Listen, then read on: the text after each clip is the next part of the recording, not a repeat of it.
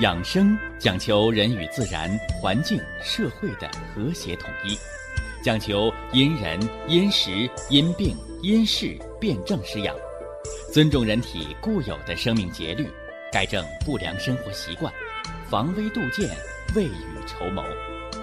让我们一起学习、感受、实践养生的大智慧，用智慧去把握健康，用身体去感悟健康，用心灵去感受健康的幸福和快乐。欢迎收听《我和健康有个约会》。下面有请徐老师讲解博医文化的大智慧，让我们一同感受健康带给我们的快乐。好，下面有请徐老师。徐老师，您好。主持人好，听众朋友们，大家好。那么，五味入五脏是什么个道理？这里呢，又和疾病它的发生和发展有着怎样的关联？啊，这个我来说说。酸是入肝的，啊，肝脏啊喜酸味儿，但是不能过。啊，中国人讲中庸之道，过为过也，过犹不及，也是这样的道理。甜，甜是入脾的，是吧？所以，人适当的贫血的人，你吃点甜的，哎，有助于气血生化。所以，好多补血的药都都是甜味的，道理就在这儿。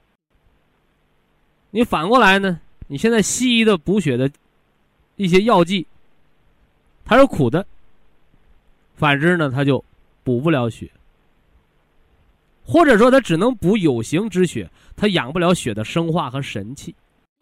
道理就在这儿。是不是？哎，但是不能吃的太甜了，甜味过就伤了脾，啊。苦呢，苦味是利心的，啊，养生无多无少，湿者生春。苦味利心是不假的，但是苦的吃多了会得结肠炎呢。苦是寒的东西啊。苦味东西可以消暑，吃多了伤脾胃，还掉头发、皮肤粗糙啊，对不对？所以有的糖尿病就问我说：“徐老师，我天天以苦瓜为主，好不好啊？”我说：“好啊，那样你的全身毛发就会都会脱干净，你的胃肠黏膜也会脱落。为什么呢？苦力心，是吧？那你伤了心的火，就会把肺经呢也给伤掉，就是这么个道理。”所以，什么叫行家一伸手便知有没有？这个道理就是中医。它为什么不叫东南西北医呀？它为什么叫个中啊？有的人说这中医是和中国呀，啊，那么中国为什么叫中国呀？有人说中原大地啊，实际上都不对，就是一个中庸之道。所以中医。它这个“中”字，就是无多无少，要平衡呐。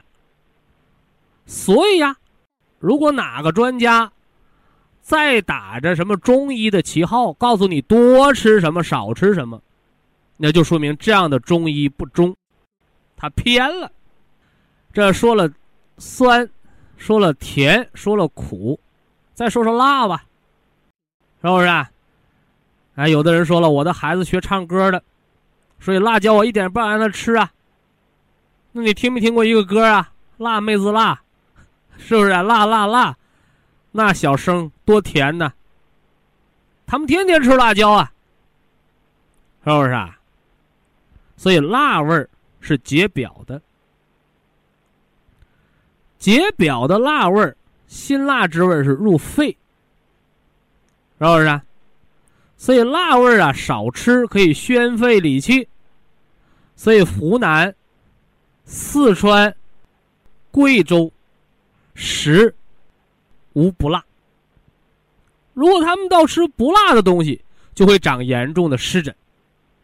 说一方水土养一方人，所以那里的川妹子不但天天吃辣椒，餐餐有辣椒，而且不但嗓子没坏掉，反而比那个百灵还要好听，是不是？所以现在有的家长大惊小怪，这不让吃那不让吃，结果闹个孩子食物过敏、营养不良，是吧？这都是你中医学的不好。他说：“我又不是大夫，干嘛学好中医呀？因为你是中国人，因为你的老祖宗研究生命就是从研究中医、研究中庸之道开始的。你不学，你不懂，你就要吃亏呀，对不对？不是我强求你来学的，啊，这是辛辣之味。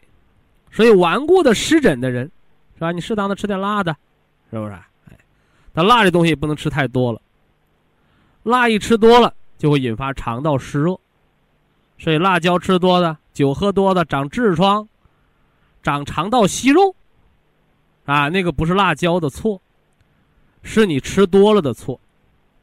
那么再说说这个咸味儿，咸味儿呢是入肾经的，是不是？啊？哎，原来说这个中国饮食，啊，这叫南甜。啊，北咸，是吧？东辣，西酸，是吧？说这个饮食不合理了，实际上非也。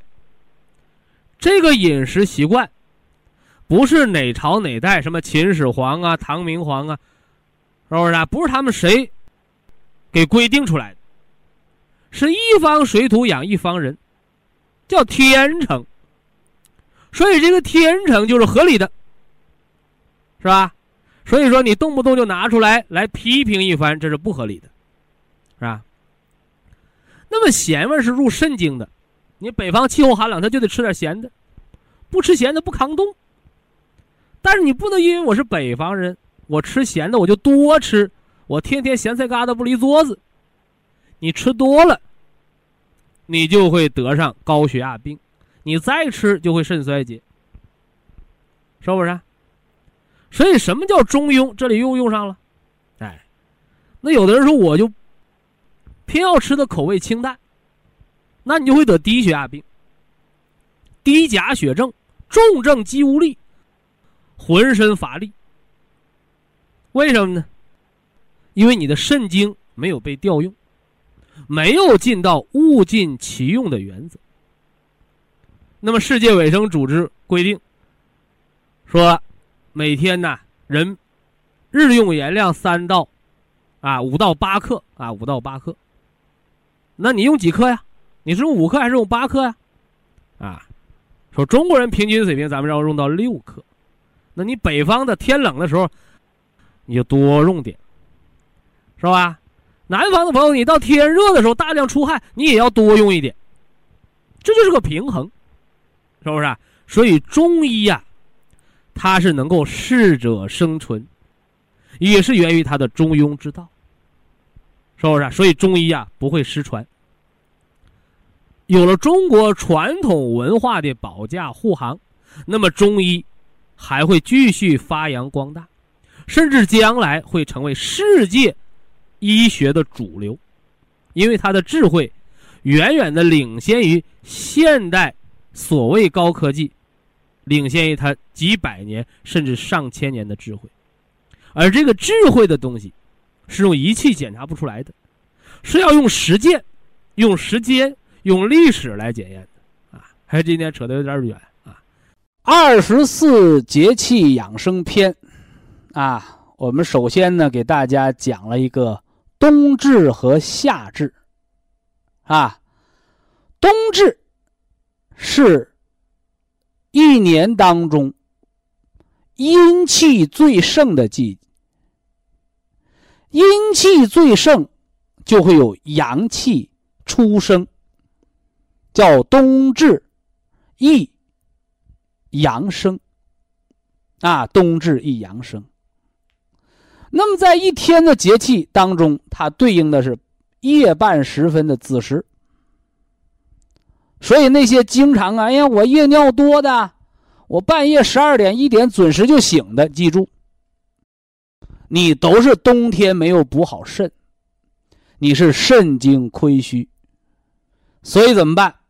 一冬补三秋，冬天补肾是黄金季节，这是冬至啊，冬至。那么夏至呢？啊，夏至呢？你看，夏至叫一阴生。啊，你现在好多老头老太太，吃完午饭就打盹儿，甚至没吃午饭呢，到中午十二点，那脑袋就抬不起来了。什么意思？这叫阳极则阴生。夏至是一年当中太阳的阳气、天时最热的时候，是吧？同时阴气开始升腾，就好比正午的时候。太阳照的最热，但是这个时候太阳最毒，但不是天气最热。什么时候热？下午两三点钟。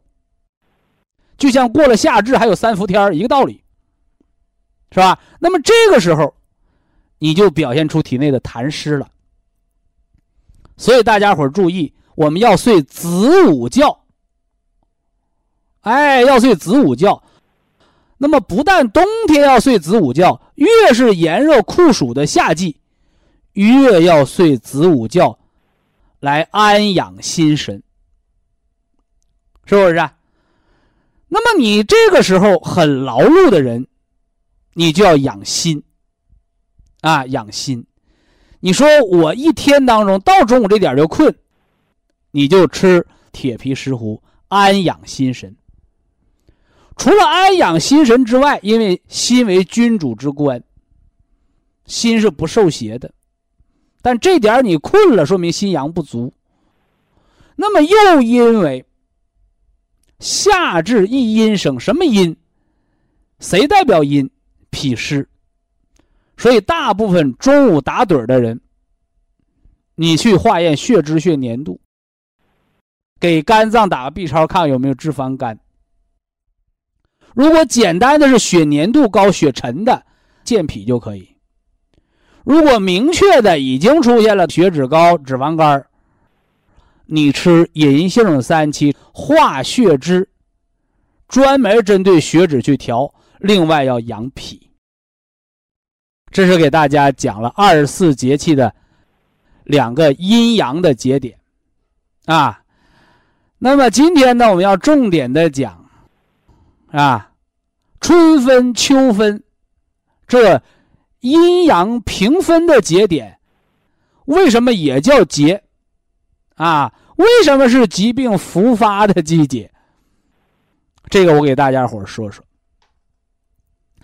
是吧？这一年太长，我们还是拿一天来说，啊，说一年之计在于春，春天有播种，经过一年的耕耘，秋天才有收获。而一天之计在于晨。你这个早晨起没起好，直接影响你这一天的阳气足不足，直接影响你这一天的好的开端。你说我早晨起来跟人吵一架，你这一天都生气，一天都胃疼。你说我今天早晨呢没睡醒就起来了，你这一天呢都没精打采的。是不是？那么这个早晨的卯时，大家拿笔写到本上。卯时，凌晨五点到七点之间，我说的是春天的时候的，你家那个钟表上的点这叫卯时，是吧？那么咱们中国地大物博呀，是吧？那天那个电视台搞科普知识是吧？科普那个那个问答。中国跨了五个时区啊，啊，跨了五个时区，啥意思啊？从咱们中国呀最东边看着太阳冉冉升起的时候，要到咱们中国最西边是吧？乌鲁木齐啊，再往西面点啊，中国最西边看到太阳升起的时候，五个时区就差五个小时，俩时辰呢。所以中医的这个时辰，时辰。不是让你看钟表，是让你看你家那块太阳几点出来。所以大家伙我们注意啊，夏天的时候我们可以凌晨四点太阳就出来了，而冬天早晨太阳出来的时间是六点半，甚至于七点。啊，甚至于七点，这是一年的变化。所以我说小时给大家记时辰的时候，我都说的是阴阳平分。春秋的时候，五点到七点是卯时。那么你要是夏天呢，其实应该就是四点到六点。你要是冬天呢，是不是啊？就应该是什么呢？六点到八点。所以大家一定要把这个。大的时辰，什么叫时辰？时是天时，辰是星辰，对不对？一个时辰是两个小时，而小时和时辰，大家把它对应好，啊，这我日后就不多重复，不多强调。那你那个新听众，你也别什么的钻牛角尖儿，是吧？那徐老师说的是五点到七点，那到底五点还是七点啊？对不对？这叫模糊科学。啊，而这里边的模糊反而显示出了中医的精髓的精确，显示出了天和人的和谐统一。所以早晨起床这个点它是影响你老年人能不能中风的时辰。啊，为什么？因为这个点是阴阳平分，你分好了是个好的开端，气机的平分转化；你分不好，阴阳失衡就要得病。所以晨起是防中风的好时候，怎么办？晨起醒脑三式。啊，防中风的保健操，你在早晨卯时起床前做好。卯时的第二件大事就是上厕所，吐故纳新。好多人说：“哎呀，我们孩子早晨不爱吃饭，得胆囊炎了，得胃炎了。”我说：“该。你早晨没上厕所，你能好好吃饭吗？”啊，那有人又问了，那到底该先先上厕所还是先吃饭呢？大家一定要记住，人的脾胃和人的大肠叫上实下虚，上虚下实。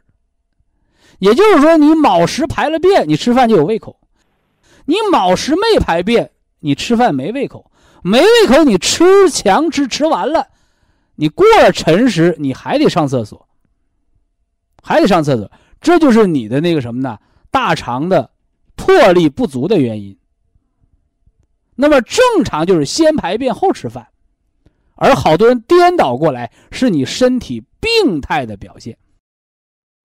是不是？就像有人给我讲：“哎呀，徐老师，我是寒性体质。”我说：“寒性体质不是爹妈给你生的，是你贪寒则寒。”有的人说：“哎呀，我是火性体质。”你是火性体质，也不是爹妈给你生的，是你后天阴水不足，你的自制力、自控力太差，所以虚火外阳，你才是火性体质。所以西医说体质是一辈子的，他们治不了，而中医告诉你，体质是病态，健康的体质、长寿的体质。只有一种，就叫阴阳平衡的体质。所以早晨起床三件事儿，第一件事儿，晨起醒脑三式，让中老年人不得中风，让青年人不上火。啊，早晨起床的第二件事儿是排便，是不是啊？把大肠泄空了，是不是啊？为吃饭打基础，啊，不得便秘，不得痔疮，就看你卯时大肠经上没上班。早晨起床第三件事吃早饭喝热粥，是吧？我跟同事啊朋友讲说，我们早晨天天喝热粥，啊，哎，结果让人家给笑话了，说你这也太抠门了。是吧？我们家早晨都是大米饭包饺子，或者我们炒两个菜。我们家孩子早晨不炒菜不吃饭。电视里说的早晨不得吃的跟皇上似的吗？我说哪来的谬论呢？是不是？啊？医圣张仲景在《伤寒论》里边有这样的话，叫一碗热粥胜却半碗的桂枝汤。《伤寒论》里名方大家都知道，什么叫桂枝汤？调和营卫桂枝汤啊。所以我告诉大家伙你早餐，你什么北京的耳朵眼炸糕啊？是吧？你什么早晨的这个这个什么兰州的抻面呢？你什么早晨大米饭炒鸡蛋呢？你吃的那个都叫饭，而我早晨这个一碗热热的小米粥，或者是大米粥，半块豆腐乳，一个煮鸡蛋，再来半拉馒头，说没馒头我吃了块红薯地瓜我告诉你，这是一锅药膳。是不是啊？你鼻炎的人，你早晨吃大米饭，你吃炒菜，越吃鼻炎越重，是吧？你鼻炎的人，你早上喝了热的小米粥，你出门不感冒。你坚持半个月、一个月，早餐喝小米粥，鼻炎喝好了。但是一定记住，喝热粥是治病的，喝冷粥是找病的。所以四季养生、春食热粥，说的就是早餐的一碗小米粥。肾却一碗人参汤，你还跟我那？我早晨不须得吃炒菜。我说谁给你惯的臭毛病？想得胆囊炎，早晨吃炒菜，对不对？想长脂肪肝，早晨吃炒菜。你早晨上厕所都费劲，你大肠都没醒呢，你的脾呀，你的肝啊，你拿什么醒啊？对不对？所以大家一定要明白这里边的养生文化之理。这是晨起三件事儿，啊，晨起三件事最重要最重要的是早晨起床别中风，啊，第二件重要的事是大肠排空好吃饭，是不是啊？为什么口臭啊？你别光找胃，别光拔牙，你下气儿不通，上面不就堵了吗？是不是啊？第三件事就是吃饭，吃什么？吃热粥，大补气血的是热粥。那么第四件事呢，是吧？早晨吃绿的是养肝血的，因为你早晨起床了，上厕所了，吃完饭了，你该干什么？该上班了。我不管你是走路去的，坐车去的，你上班是不是得工作呀？你那将军之官能不能给你干好活啊？你胳膊腿抽不抽筋儿？眼睛亮不亮？耳朵聋不聋？看谁呀？靠肝血生发。所以，绿色搁在早晨吃，就是养你这一身的春天的生发之气。以下是广告时间。博一堂温馨提示：保健品只能起到保健作用，辅助调养；保健品不能代替药物，药物不能当做保健品长期误服。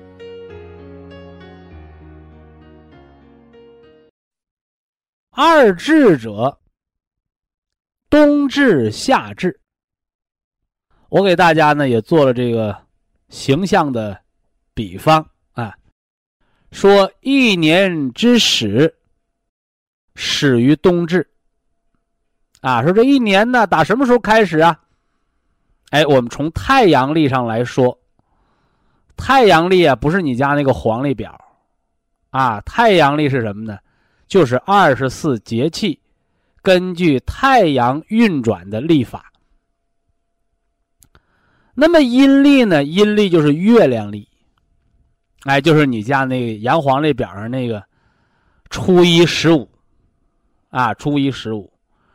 而平时咱们纪年用的是公元。那么冬至日，啊，冬至日，它叫一阳生。冬至说的是什么呢？阴之极也，啊，阴之极也。所以大家一定要知道，从冬至日开始，那个阴气开始消长，啊，阴气开始消减，阳气萌芽，哎，阳气萌芽。那有人说不对呀。啊，这个过了冬至数九寒天呢，啊，那冬天还有九九八十一天呢。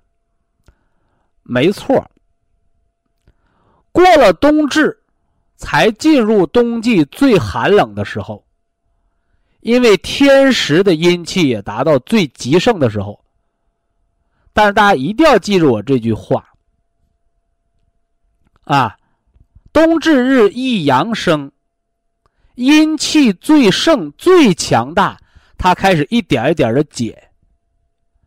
但即使是阳气开始生发，阴气开始消减，但是大家一定要再写到你的本上，说冬至这天开始，大自然当中那个阴气是百分之九十九，那阳气是百分之一。就好比夜半三更，啊，你说是黑天是白天呢？是黑天呢，乌漆嘛黑的。而那阳气，就好比天上的一颗星星。黑天上的一颗星星，你是能看书啊，你还是能写字？说谁也干不了。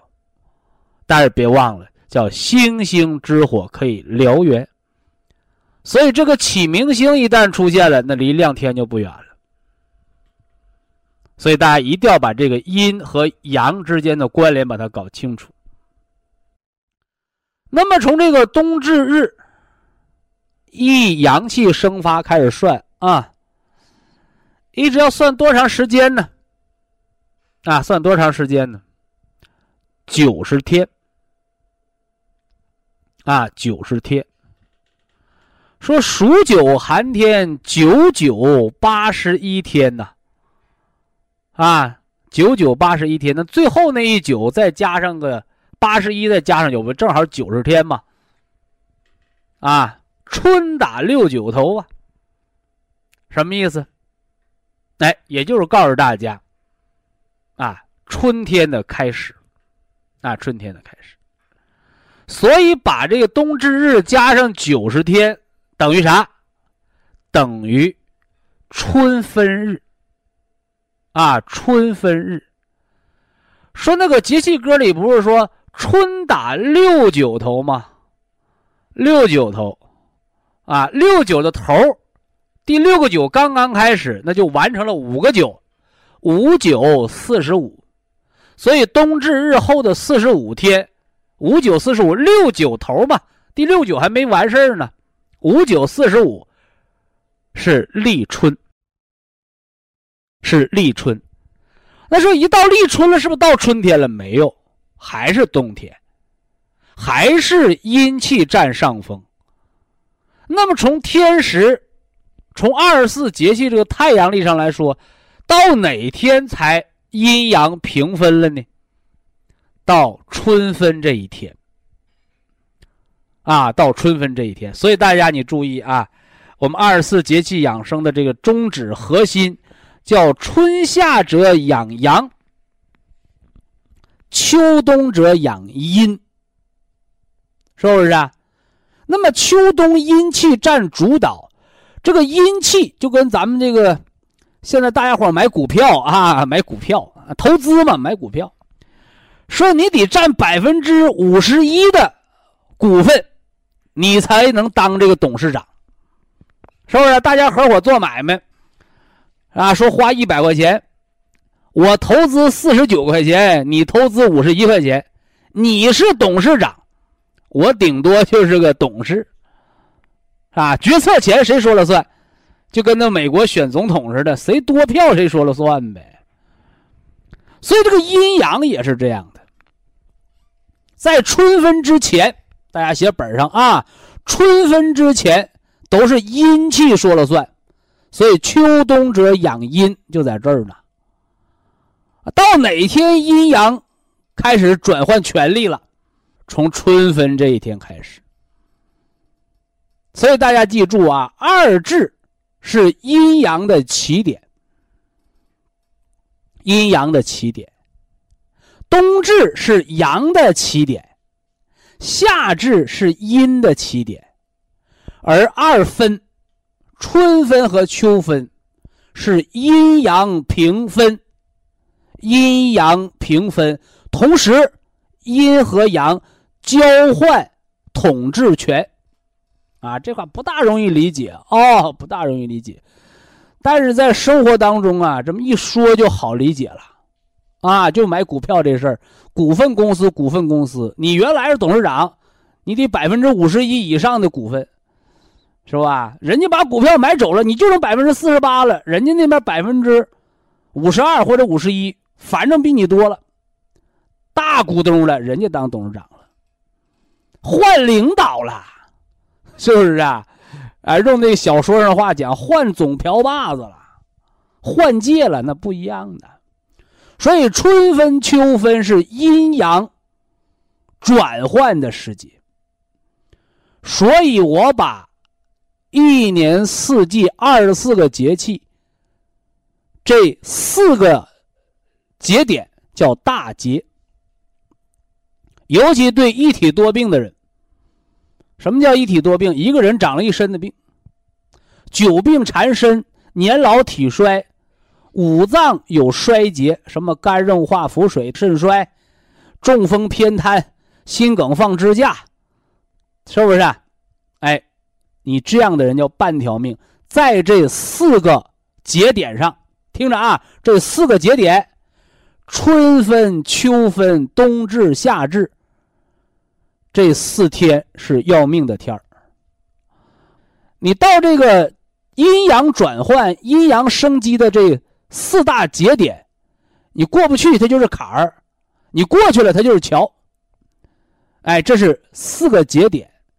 但你能说那马上到冬至，我家里边存着心脏病的药，那个心梗的存着心脏病的药，肾衰的存着补肾的膏方，我就到冬至的头天晚上我吃上，到那天我就管了，是吗？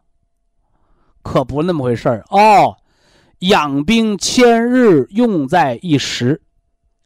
所以这四个大节之前有四个小节。有四个小节，啊，就是立春、立夏、立秋、立冬。为什么叫立？你立住了就倒不了。立当开始讲，是不是？就像我们搞一场这个比赛，预备开始起跑，啊，那家长现在最时髦的一句话：不要让孩子输在起跑线上。那输哪儿啊？最后跑一半都半路淘汰了，有用吗？是吧？所以起跑线不要紧，要紧的是这个过程，要紧的是最关键，你最后创绳，跑到终点站，你创绳那一天，是吧？所以上海有一个这个名老中医啊，《上海中医报》里边写个一个名老中医，他说人这一辈子呀，要什么呢？哎。要活得长，就是活得长久，叫走得快，是吧？我们乍看这句话，好多人说那就是走道快吧？不是，说人活的生命要长，走得快就是什么呢？这个走就是人生的那个说走就走的旅行，啊，叫到另一个世界去。说白了，就是人死的时候别遭罪，是不是啊？睡觉就死掉了，这叫无疾而终。你别这个插氧气啊，又这呼吸机、强心针是吧？瘫在床上，你折腾的活活不了，死死不了，一床一瘫瘫好几年死不了，这是痛苦啊！自己痛苦，家人也痛苦。所以说，人家那老人家说叫走得快啊，活到八十岁、九十岁，说没一天没了，家人也没痛苦，自己也没痛苦。哎，这就是中国传统上讲的那个五福，叫善终。啊，善终，是不是？啊？善始善终，善终就是无疾而终，没痛苦，到点儿就没了，对不对？哎，别折腾。那么这里把这四个节点给大家说了啊，四个节点是大节，啊，而那个四例是小的节点。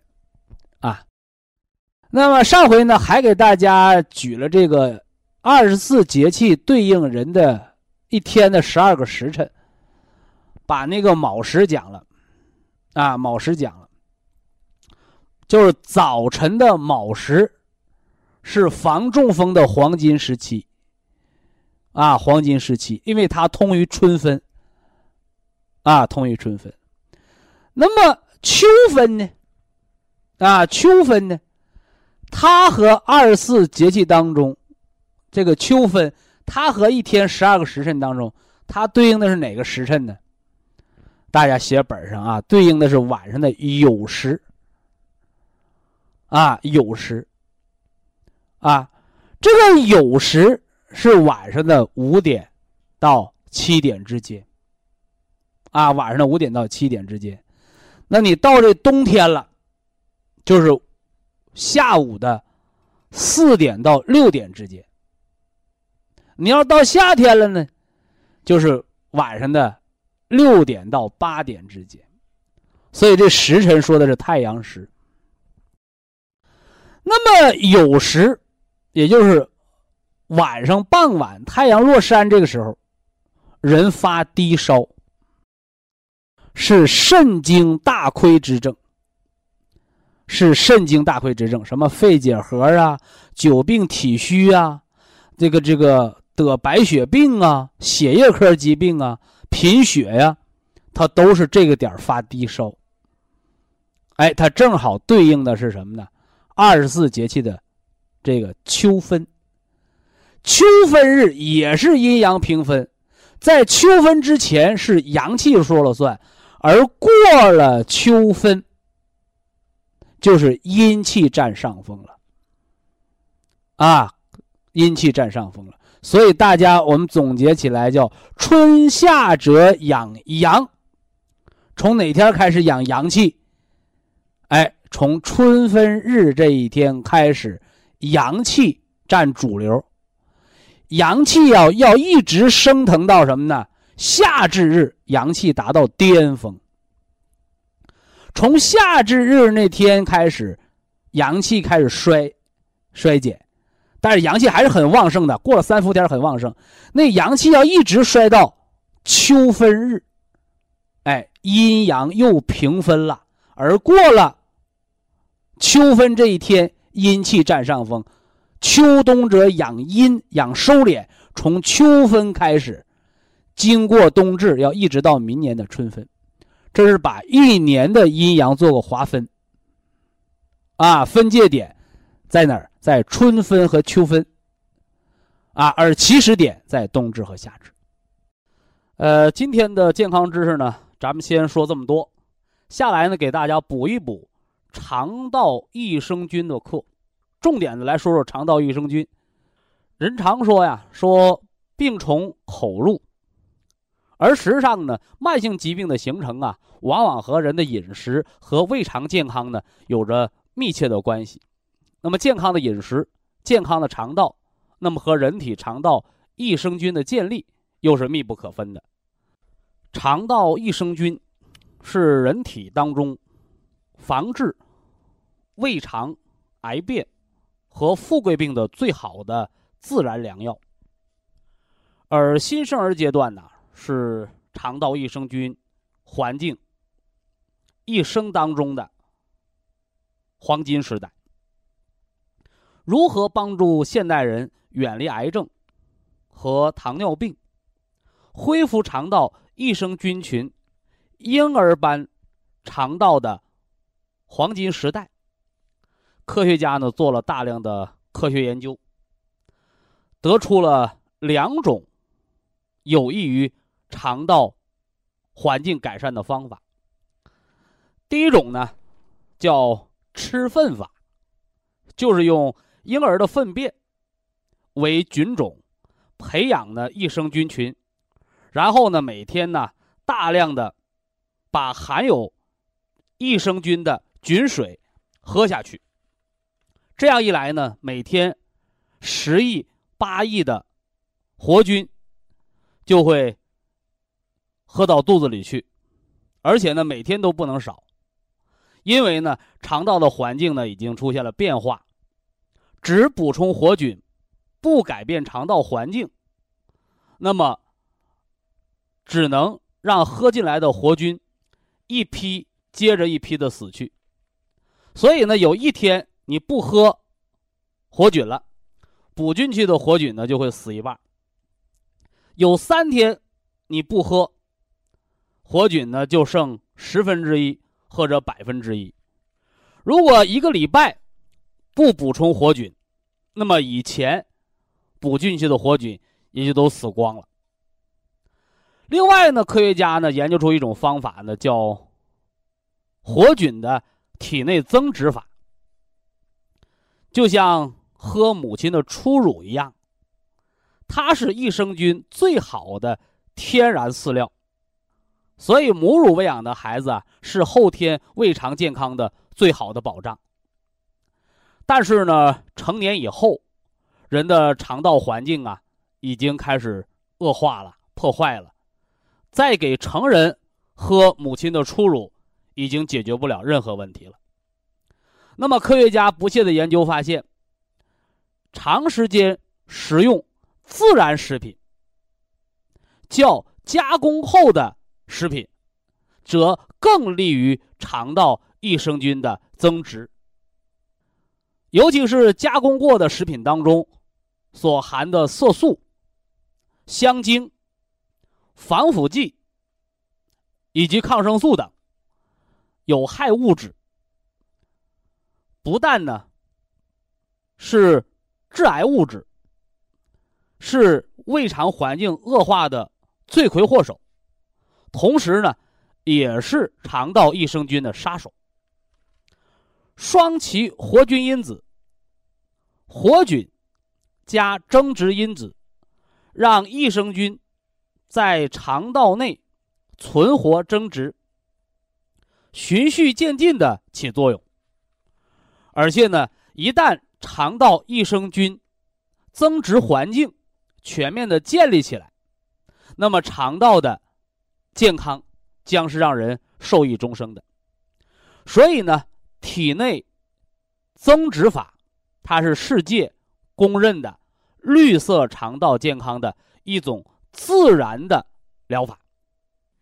非常感谢徐正邦老师的精彩讲解，听众朋友们，我们店内的服务热线零五幺二六七五七六七三七和零五幺二六七五七六七三六已经全线为您开通，随时欢迎您的垂询与拨打。客服微信号二八二六七九一四九零，微信公众号搜索苏州博一堂。健康管理中心，下面有请打通热线的朋友。这位朋友您好，您好啊，你好，徐老师，我丹东的丹东听众。哎，对，那个徐老师你辛苦了啊！哎呦，我太着急了，慢慢说，别 急，哎，心都跳出来了。哎呦，哎，那个我呀。呃，就是用咱博弈产品哈，嗯，不到三个月，两个月吧，就算是。哦，两个月新用户啊。哎呦，呃，新我是新用户哈，虽然时间短，呃，这个效果哈，徐老师跟你说哈，两个月虽然不到一个保健周期，对，但是我只能告诉你，得有感觉了。啊，吃保健品虽然慢，它不能说当天见效，但是七天到半个月。吃和不吃得有变化。哎呦，变化太大了，徐老师。哎呦，我跟你说哈，嗯，我这个病啊是最不好的。什么毛病？一说啊，检查出来这个，呃，肺右面上叶哈，就是那个东西。哦。嗯，那个。那你咳嗽不？不啊，我啥感觉都没有啊。那就是早期呗。啊，我就是有点上楼喘气儿，呃，没有劲儿。别的。上楼喘气儿和他没关。不是上楼喘气儿找心脏去啊，气儿不够用。一开始就是在我别的什么毛病什么感觉也没有，然后就切除了。哦啊，嗯，就是切除完了上楼还喘气儿不了？现在反正强多了。那都是心理作用啊。啊，你上楼憋不憋气是心肺功能。嗯，你要是上楼啊，气脉不够用，是因为它有关，你早就憋气堵了。哦，所以说你这个和它没关，你注意一下心脏的功能啊。哦哦，对，嗯，我现在就是也做了那个一个整。切完了给你做病理不？做了做了。咋说嗯？凉的、饿的？哎呀，饿的，嗯嗯，然后做化疗了，做完以后，呃，因为身体吧，我特别化疗掉头发没有？哎呀，徐老师啊，掉光了呀。你看看吧，嗯，听过那句话“光脚的不怕穿鞋的”吧？哎呀，真是，是吧？但是踩玻璃碴子，你看光脚的怕还是穿鞋的怕？咱们有多少肿瘤的病人在化疗期间喝保元汤，吃绿色颗粒加黑色颗粒，嗯，一根儿头发不掉？哎呦，人家自己到水房，打水，自己叠床。哎呀，那医生有的不认识新来的，你是陪床的？嗯，你看人家那个，你没，保护，你掉头发，对对，不是你这病让你掉头发，哦，是你化疗药物伤肝血掉头发，知道不？是是是，嗨，嗯，就画画着化着就化不了了，身体也不行。你接着化，接着化，那同归于尽了呗。后影我就是坚持不画了，就是做我做的少，做了一个整的，然后做了半的就不做了。你做多少花多少钱？呃，那有的化疗一次交了六七千块钱，嗯画一半儿挺不住了。那说嗯药咋整？要过期要不用过期那扔呗，那咋整？对对，嗯，然后出院之后吧，就是身体也是特别虚弱，那个主要就是这个气儿啊，就是上不来你这叫啊走道雪上加霜。啊，走道儿也走不了，吃嗯饭也吃不进去。哎呦，这一系列的元症状。气大伤，你对这时候喝保元汤，那起效它快。哎呦，我那时哎候没有这个福气啊，没有没有嗯这个缘分呐。完了，呃，好在什么哈？好在那个我今年呢，呃，听朋友介绍这个保元汤和咱这个产品哈，嗯嗯，哎，我就那个走到博医堂，呃，完了就用的咱的产品。九月份呢，呃，就是咱搞活动的时候，嗯，我就用了一些，买了一些，请回家来用。哎呦，徐老师啊，真好，就是我用了这俩月用着怎么着？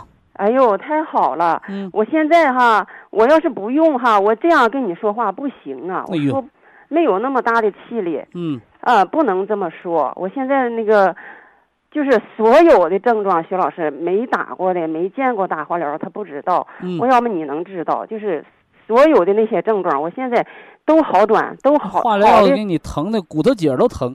是。嗯，都都特别好，我现在哈，有时候我有时候都忘了 自己有病 那头发茬头发茬长出来没有？啊，我早就长出来，我一年多了到哦，那。不错。嗯啊，我用咱的纸钱就踢了好几次了，嗯嗯，就是剪了好几次了，现在正常了。正常了，啊，对，正常了，就是肝但是那个化疗的伤害已经都这个退去了啊呃，。过去了，嗯过去了，是过去了，但是我体力没上来呀、我吃饭走道，但你讲话吃饭走道都不行、那啊。血压呢？呃，血压，哎呦，我就要给你提这个事儿，徐老师。因为人的力量就是从心脏那儿来，哎心脏它变成血的流动压力，人才有劲儿啊。是是，我现在哈用了咱不少产品都挺好的。我现在问题呢，我我我徐老师就是跟你说的话嗯太多太多了哈，我就现在好就，捞干的说，现在最难的是哪？哎呀，真是所有的不好的症状都好的嗯真是差不多了、嗯啊！我现在就呃挺正常了，我就这么说吧，嗯，反正是要说的太多，嗯、那个节省时间。就问啊血压啊！你看，我就哎问这个关键的。对对，嗯就是血压，我血压现在一直就是五十左右，八十左右，就这个问看看吧题太，半条命，嗯明白吗？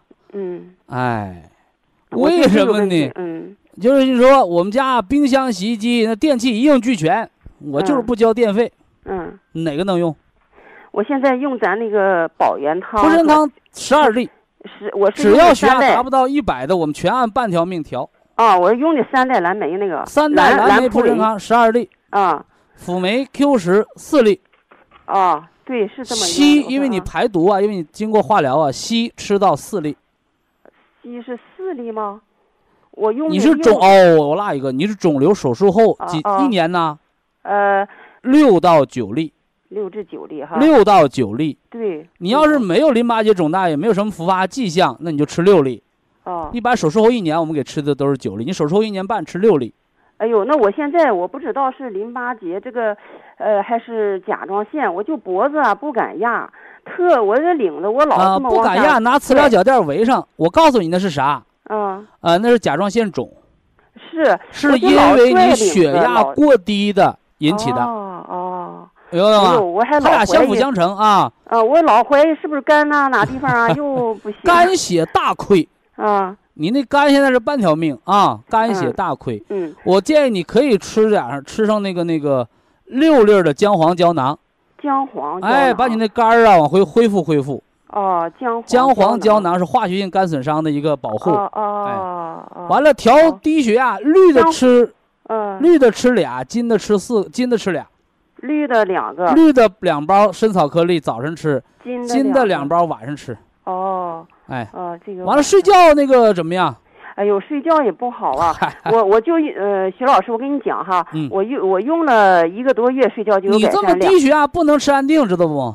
我不吃那些药，你这么低血压越吃安定，人就越呆越傻了。是嗯，我我现在我脑子都有点儿吃那个人参五味子酒，又连你虚汗，又调节提升你血压。哦，五味子酒你的血压就是，比如说再过一个月，你血压涨到了这个这个七十一百了，七十一百一了，你嗯还盯十二粒，啊你把这十二粒至少盯三个月到半年。呃就兰普维呗。对你什么时候把嗯血压盯到了七十一百一，你盯完半年，你浑身有劲儿了。啊你把你这么多这么一年多来亏欠的元气、化疗伤的肝血，你都补齐了，嗯你再恢复到九粒。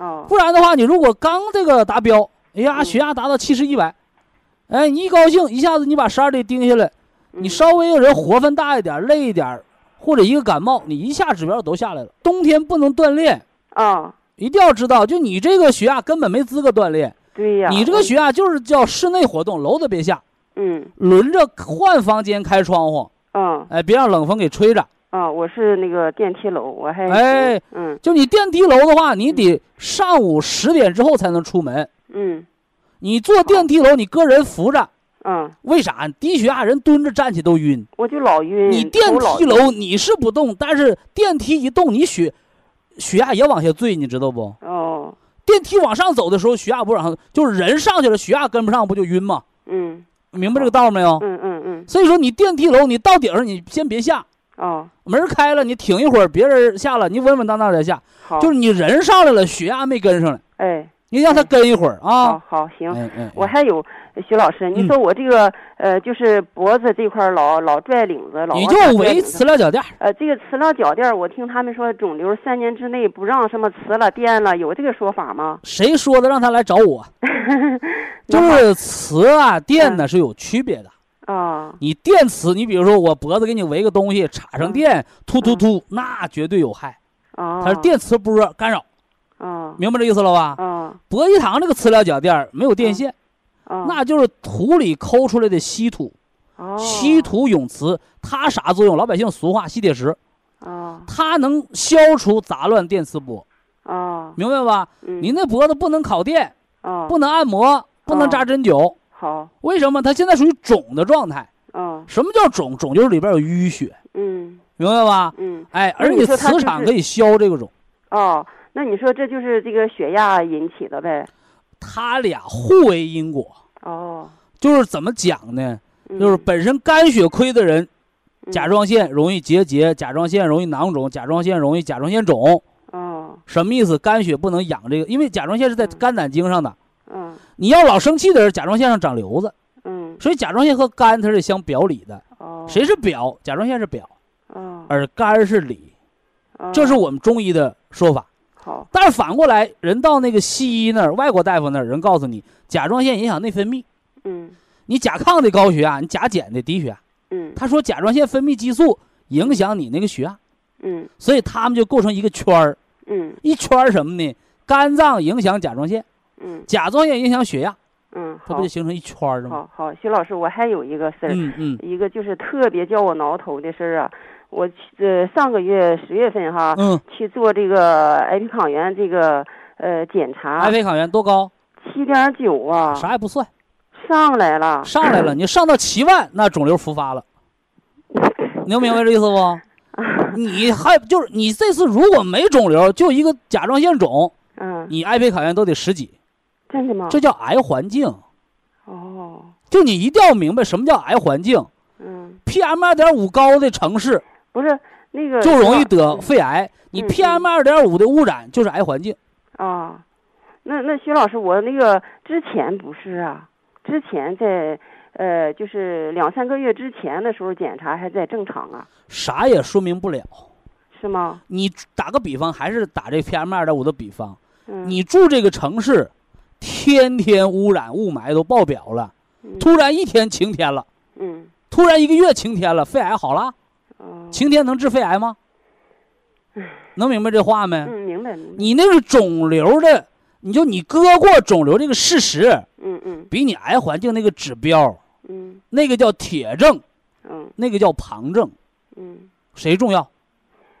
你嗯甲状腺肿不消，你那指标要高到一万，你甲状腺就可以变瘤。哦它只是癌环境的指标。哦，那你说这个癌环境，呃，就是硒嘛，硒酵母，那你这样吧，硒别盯六个，盯九个呗。好，你吃它，你想为见这个指标，你就吃它。嗯但你光见指标没有用，嗯你得真正的把环境改善。嗯，那我还那个怎么，就是心理上每隔半年到一年复查一次，嗯复查甲状腺、复查肺都得查，复查结肠啊。嗯嗯是。哎哎，嗯，那我还有一个事儿，徐老师。保持排便畅通，因为肺和大肠相表里嘛。啊，那我那个还得用双歧呗。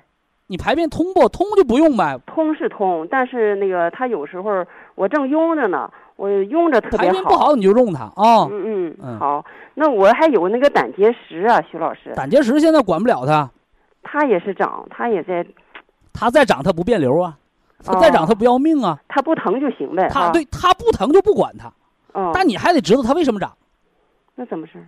为什么长？